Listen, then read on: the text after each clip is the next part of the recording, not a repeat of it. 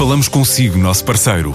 No mundo dos negócios, a transação de imóveis, equipamentos industriais, arte e navios é garantida pela experiência de profissionais, com solidez, rigor e isenção. Encontre-nos em avaliberica.pt. A Vale Ibérica, porque é de leilões que estamos a falar. Os suinicultores portugueses definiram 2019 como o ano do início da exportação para grandes mercados como a China. Numa primeira fase, a ideia é vender ao mercado chinês mais de mil toneladas de carne, cerca de 15% da produção, e faturar cerca de 100 milhões de euros. Mas hoje está a ser apresentada ao mercado uma nova linha do produto.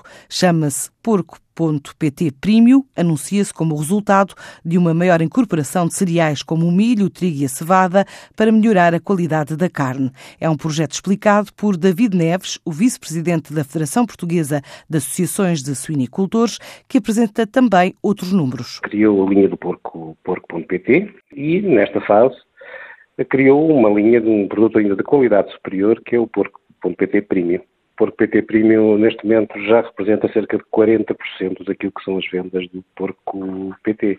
Portanto, tem havido, tem havido um grande trabalho, nomeadamente com o mercado da China, que é um dos grandes mercados do, do mundo, e, portanto, era, era, importante aqui criar alternativas de mercado ao mercado interno. E o mercado da China era um mercado, de facto, que há muitos anos andava na, na mira dos, dos, empresários do setor uh, em Portugal. E isso conseguiu-se, portanto, as, as questões de natureza eh, burocrática e política estão ultrapassadas e acreditamos que este ano, 2019, e já neste mês de janeiro, podemos iniciar as exportações para a China.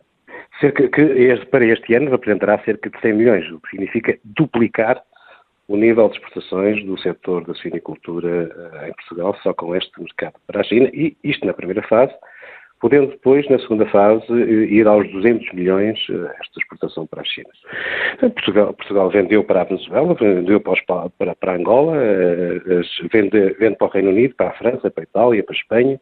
Portugal, portanto, cerca de 100 milhões de euros de, de exportações, é quanto, quanto vale o mercado, a exportação do, do setor anualmente, e para estes países, sendo que a Venezuela, com todos os constrangimentos que conhecemos, e Angola, acabou por sair da nossa lista de, digamos, de clientes. A linha premium deste tipo de carne de porco representou, em 2018, perto de 9 mil toneladas vendidas e um valor total de 17 milhões de euros.